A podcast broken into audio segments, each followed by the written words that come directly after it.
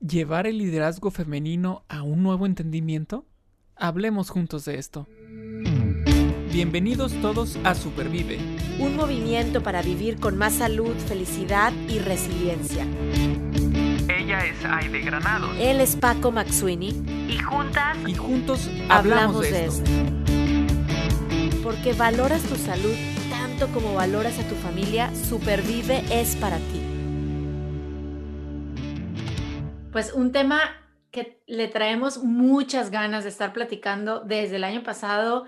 Eh, hoy se nos hace realidad platicar del liderazgo de la mujer, que lo escuchamos en las noticias, lo leemos en libros y artículos. Eh, y hoy aquí en el podcast de Supervive vamos a estar platicando con una mujer que realmente ha puesto a trabajar su liderazgo en varias facetas y estamos muy contentos de estar platicando hoy con esta gran amiga a la cual le vamos a dar la bienvenida al podcast en unos momentos más. Y bueno, Paco, vas a estar ahora sí rodeado de mujeres en este episodio. ¿Cómo estás? Muy bien, eh, muy contento. Este, bienvenida, Aranchan. Me encanta que estés aquí con nosotros, acompañándonos. Em, yo quiero adelantar algo que ya había platicado con Aide de forma previa, contigo también. Mi internet está fallando un poco, entonces de repente me falla, acaba de suceder y en lo que hablaba ID se me cortó y de repente regresé, pero pero bueno, si no, aquí están ustedes, ustedes se quedan platicando y seguramente va a ser una super plática. Así es. Arancha, bienvenida. Nos da muchísimo gusto que estés aquí en el podcast de Supervive. No, el placer es mío. Me hace me divierte escucharlos porque el Internet es la nueva excusa como antes era el tráfico, que había mucho tránsito, que llegué tarde, así que maravilloso, estamos todos en la misma, no te preocupes, para mí es un placer y un honor compartir este ratito con vosotros. Muy bien, y déjenme les platico un poco de Arancha en, en lo que entramos ya a platicar de este tema de liderazgo femenino. Arancha se licenció en bioética en Roma y ha vivido en Suiza, en México y Argentina que es donde trabaja actualmente. Es directora de marketing y comunicación en instituciones de México y Colombia y acaba de ser nombrada presidenta del board de la Fundación ACNUR en Argentina. Y fundó junto a Paulina Amoso Rutia Unión Mujer, que es un proyecto internacional que brinda herramientas a mujeres que buscan su plenitud. Ya nos va a platicar más de Unión Mujer. Arancha participa en diversos medios de Argentina y brinda cursos de liderazgo en valores en empresas y en colegios. Nació en Barcelona, se siente española y adora Argentina, que es su país, el que la adoptó hace ya 15 años, donde vive hoy junto con sus cuatro hijos. Le interesa la educación, los temas relacionados con la vida y el desarrollo social, así como lo relativo al fortalecimiento de la mujer y su dignidad, por lo cual hoy estás aquí con nosotros platicando. Gracias, Arancha. No, por favor, un gusto, un gusto, un placer retomar eh, sinceramente contacto contigo después de tantos años. El haber vivido en tantos lugares eh, me ha permitido conocer a gente valiosa y maravillosa y, la realidad es que los medios, incluso Internet, aunque falle, me ha permitido seguir en contacto con todos ellos. Así que para mí de verdad es un placer estar hoy compartiendo este espacio con, contigo con, y con esta organización tan increíble. Perfecto, pues muy bien. Entonces, como bien dices, la tecnología ya nos tiene Argentina, Estados Unidos, México en esta plática y vamos a comenzar con ella. Yo tengo una pregunta eh, con la que quisiera iniciar. Em, ¿Por qué el mundo, por qué todos nosotros necesitamos del liderazgo de las mujeres? Oye, qué gran pregunta. Tú sabes que eh, eh, me hicisteis pensar mucho. En algún momento con, toda esta idea de la entrevista y del liderazgo, uno a veces lo hace de manera natural o lo hace como instintivamente o incluso lo hace a través de los, eh, de los libros y de la capacidad para capacitar justamente que ha tenido, pero cuando te pones a pensar realmente, oye, ¿qué es lo que, cómo son las mujeres, qué tipo de liderazgo necesita hoy el mundo, qué significa eso? Eh, me disteis la oportunidad de reflexionar al respecto. Yo pienso realmente que se necesitan liderazgos que entiendan justamente el liderazgo como algo para influir y para transformar adecuadamente, más allá de que sean mujeres o varones. Em, hay un libro que yo leí hace muchos, mucho tiempo que me ha servido para justamente dar estas capacitaciones, que es el de la paradoja de James Hunter, del cual se desprende una definición de liderazgo que me parece que es maravillosa, que significa que es el arte de influir sobre la gente para que trabaje con entusiasmo en la consecución de objetivos eh, en pro del bien común, ¿no? Creo que cuando uno entiende justamente que hay que influir y no mandar, que, este, eh, que la capacidad que uno tiene para transformar el mundo justamente está en ese punto, ¿no? en, tratar de, de, influir, de contagiar el buen hacer en las personas, este, eh, hacemos las cosas mejor. Y las mujeres que tenemos para aportar eso, pues una capacidad innata y natural de gestionar un montón de cosas al, mismo tiempo, eh, que creo que es lo que nos, nos hace poder ver el conjunto, ¿no? Entonces, eh, por suerte, en la evolución y en el trabajo que se ha tenido sostenido en estos últimos años, las mujeres han jugado un papel importante no por el hecho de, ser mujeres, sino porque antes también lo hacían, solo que no nos dejaban o no se visibilizaba tanto. Entonces, eh, eh, estoy contenta con la era que estamos viviendo, donde precisamente el liderazgo femenino y esas capacidades que las mujeres han tenido siempre ven más la luz. Claro, claro. Perdón, Paco, ¿ibas a decir algo? No, no, no, Que, agradezco la respuesta, me, me encantó. Sí, estamos viviendo una época en donde esas capacidades yo creo que se están, em, estamos volteando más y también nosotros las estamos dando a, lucir, no sé cómo explicarlo, no nada más donde comúnmente lo hacíamos o se hacía en, en, el pasado, ¿no? Que era más bien la casa o la familia, sino ahorita vamos a hablar también de otras facetas. Y, bueno, me queda clara la capacidad de la mujer para influir y transformar. Em, y podemos hacer esa diferencia en donde nos paremos, ¿no? Sea escuela, sea trabajo, sea nuevo negocio, sea política, sea familia. Y mi punto aquí, mi, pregunta, Arancha, es, es, ¿está bien decir que podemos hacer la diferencia o más bien que somos complemento del liderazgo masculino? O sea, ¿cómo, estamos usando esta, esta frase? ¿Bien? ¿Mal? Me parece que mm, nosotros yo creo que hay que ver la complementariedad como, como algo positivo, pero al mismo tiempo hay que entender lo que sería la palabra sinergia, ¿no? O sea, donde eh, dos más dos no son uno, sino que son infinito, cuando realmente logras potenciar las capacidades que tiene otra persona y entiendes eso como, como algo que no es una competencia justamente, sino que es como algo complementario, el resultado siempre es mucho mejor.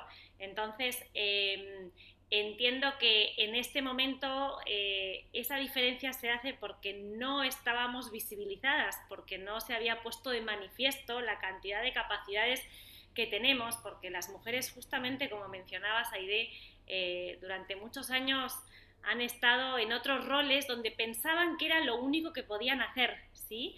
Yo, mm, a, mí siempre que me dicen, bueno, lo que pasa es que las mujeres que se quedan en casa, oye, es que hay mucha gente que le gusta quedarse en casa y no hay ningún inconveniente con eso. Si en realidad lo que uno tiene que buscar es que la mujer haciendo lo que quiera hacer se sienta plena y esté feliz con eso y esté satisfecha y se ocupe de ella. Creo que creo que tiene que ver con eso. Por tanto, no sé si me atrevería a decir a que viene a completar lo que era el liderazgo masculino. Mi sensación es que se había, se había visibilizado, se había permitido brillar a los hombres de una determinada manera que no se nos había permitido a las mujeres, ¿no? Por una cuestión histórica, de idiosincrasia, social, de cultura, uh, no sé, vaya usted a saber por qué, pero, pero en el fondo creo que juntos sumamos más, así que eh, esa palabra que me encanta, que es la sinergia, justamente creo que el hombre y la mujer no solo son complementarios, sino que juntos y entendiendo las capacidades que uno tiene y no viéndose como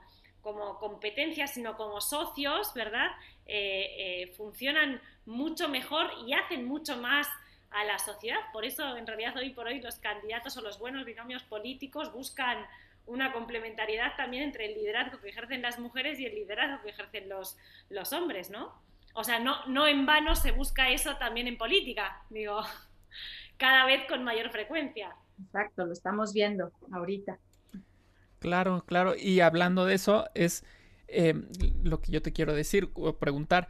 si nos puedes platicar cómo ves tú esta evolución que se ha dado del papel de la mujer en el mundo en general, tanto en familia, eh, en la política, como ahora lo, acabas de mencionar, en la salud, en la, en la sociedad, ¿no? Este, ¿Cómo has visto esta, esta evolución?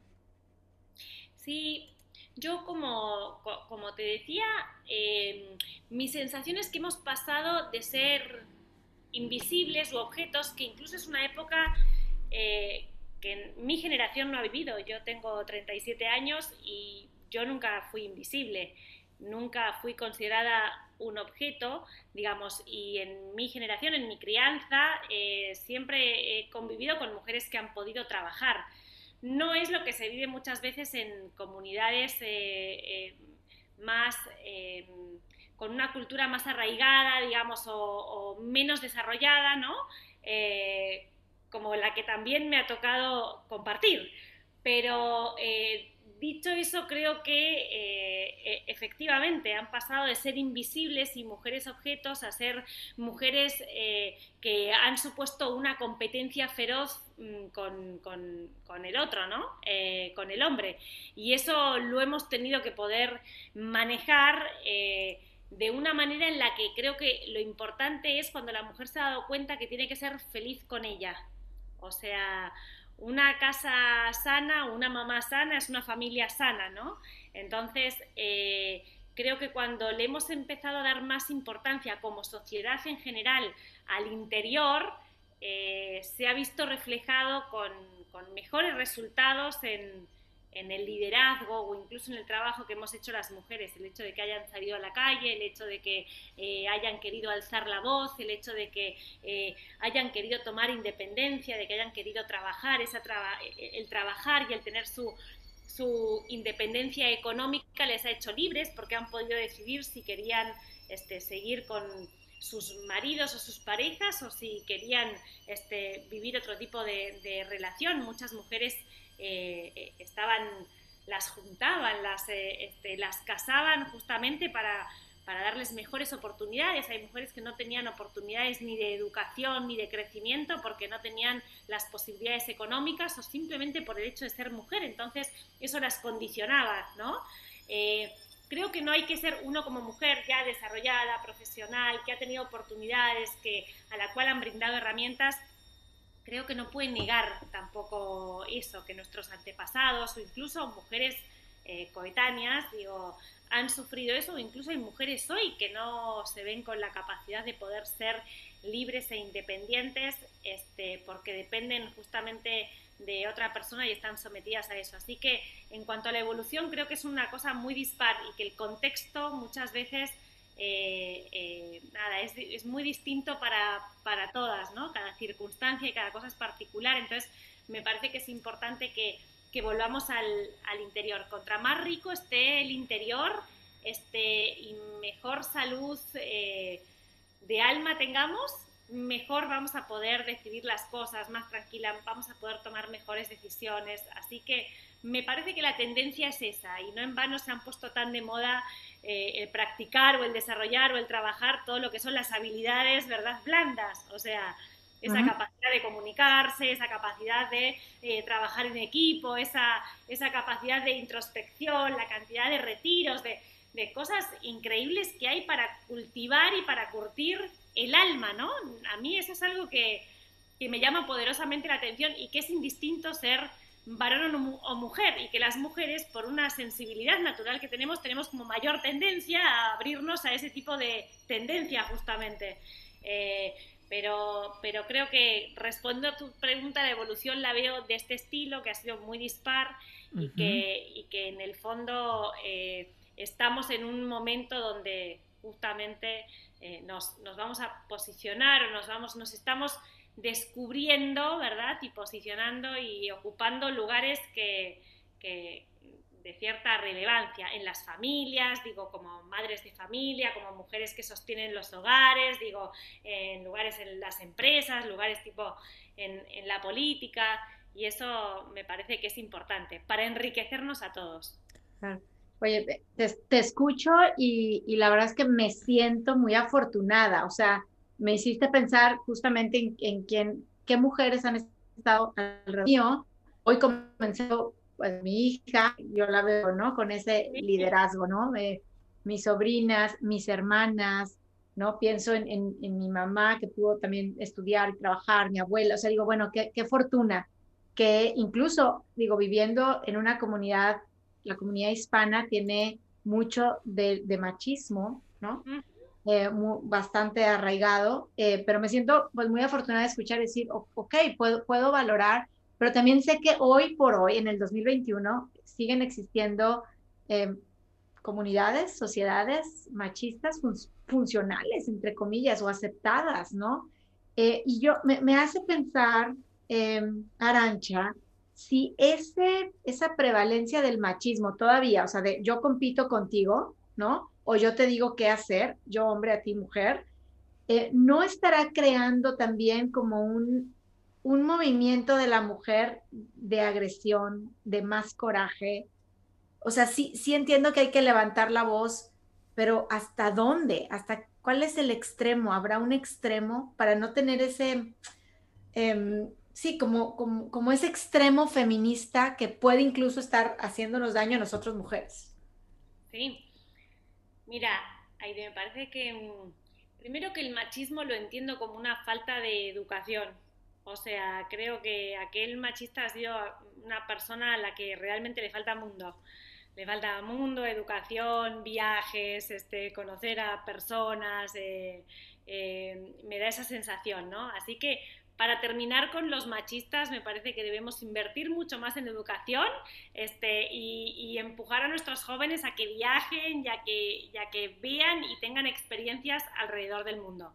Este cierro paréntesis, ¿no? Eh, digo, dicho eso, dicho eso, creo que es importante y a mí esto me lo dijo una, una psicóloga. Tú sabes que en España los psicólogos tienen muy mala fama porque esto de querer reconocer, o sea, de, tener que reconocer que uno tiene que ponerle nombre a las emociones y que no es capaz de gestionar solo este, las cosas, las tiritas que tiene, que hay que ponerle al corazón, ¿verdad? Digo, a las cosas, a las emociones, no nos gusta mucho a los españoles. Sin embargo, después de 15 años viviendo en Argentina, este, donde las terapias del psicoanálisis, de la psicología y demás están mucho más eh, eh, popularizadas, uno se, amiga con eso. Y una psicóloga me dijo una vez, mira Arancha, cuando uno no dice las cosas, cuando uno no trata los problemas, cuando tú no los escribes o no los identificas, se guardan en el corazón y luego salen con un resorte. ¿No? ¿Qué quiere decir eso? Que cuando no somos capaces de gestionar los problemas, de ponerlos encima de la mesa o de resolverlos, los guardamos y entonces cuando salen, salen con disparados con una fuerza que probablemente es desmesurada. Creo que con el machismo y el feminismo ha surgido algo muy parecido. Como no hemos sabido como no hemos podido gestionar este, los problemas que ha supuesto la sociedad y, y, las personas sin educación, digamos, no lo hemos podido poner encima de la mesa buscando soluciones coherentes, ha generado un resentimiento con un efecto rebote que hace que aparezca un feminismo con el que un montón de mujeres que por suerte hemos trabajado en las emociones, en los problemas y en poder poner las cosas por su nombre, no nos sentimos identificadas, ¿sí? Entonces, eh, emerge una sociedad o un, tipo de, mujeres que, que, a mí en lo particular no me identifican. Y estoy segura de que no identifican a otro montón de mujeres. Son un colectivo que hacen ruido porque están muy dolidas porque siento que no han trabajado en otras muchas cosas y que canalizan en lo que es el feminismo en general, que es una palabra con una muy mala fama,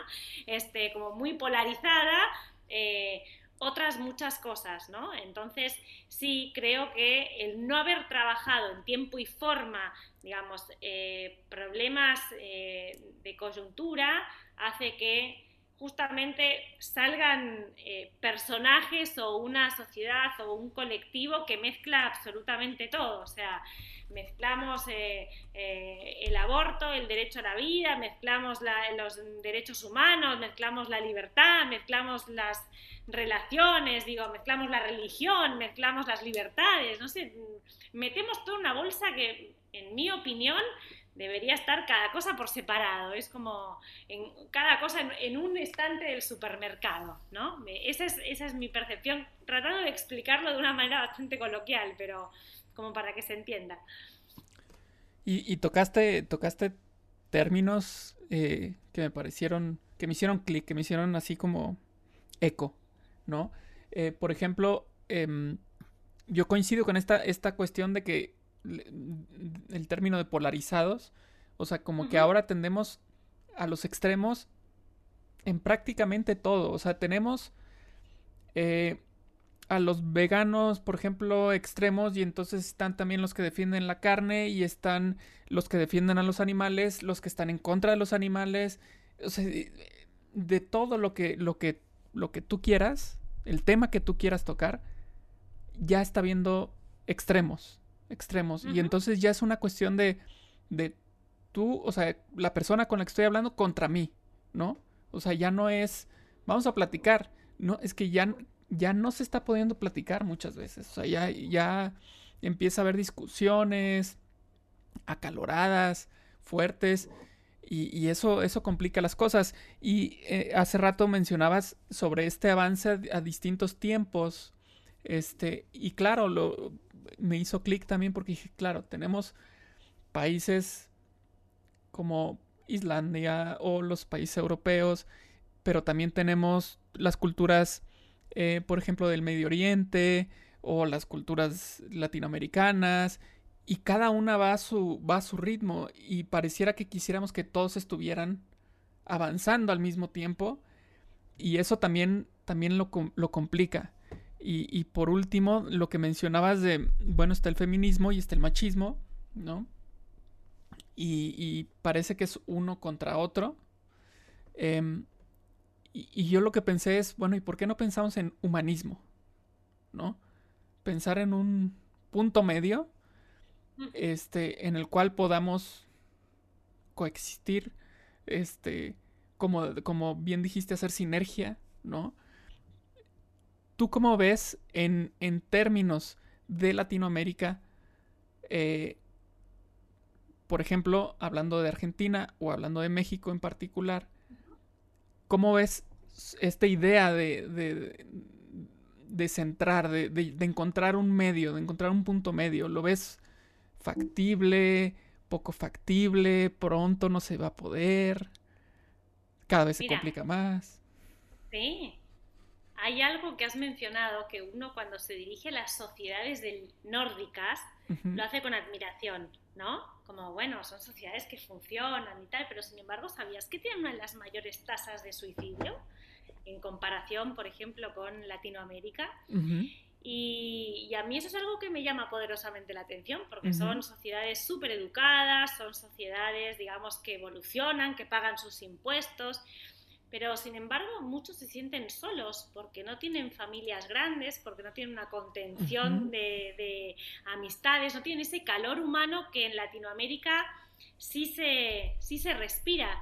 Entonces, eso me hace pensar en que en, realidad hay que encontrar claramente un equilibrio, ¿no? O sea, Latinoamérica, incluso a mí, yo soy española, hace como te decía, 15 años que vivo aquí y a mí hay algo que me duele una barbaridad cuando Aide decía que me siento argentina, realmente me siento, digo, es un país que me adoptó y donde he crecido, me he desarrollado, digamos, eh, tengo mi sede de trabajo aquí, aunque trabajo para otras muchas partes del mundo, pero a mí hay algo que me encantó siempre en Latinoamérica y, es, y son mm, la importancia que le dan a sus raíces familiares eh, y a la contención familiar y a la relevancia de los abuelos y a la, digo, sin ir más lejos, Argentina es uno de los países que más apoya en Naciones Unidas todo lo que tiene que ver con el derecho a personas mayores, por ejemplo, ¿no? Porque entienden el valor que, que los abuelos y que la contención, digamos, familiar brinda eh, a la sociedad. Mm, digo, hay menos gente en la seguridad social, o sea, hay menos gente que va al médico porque se siente sola en realidad, o sea, diciendo que le duele la cabeza, ¿no?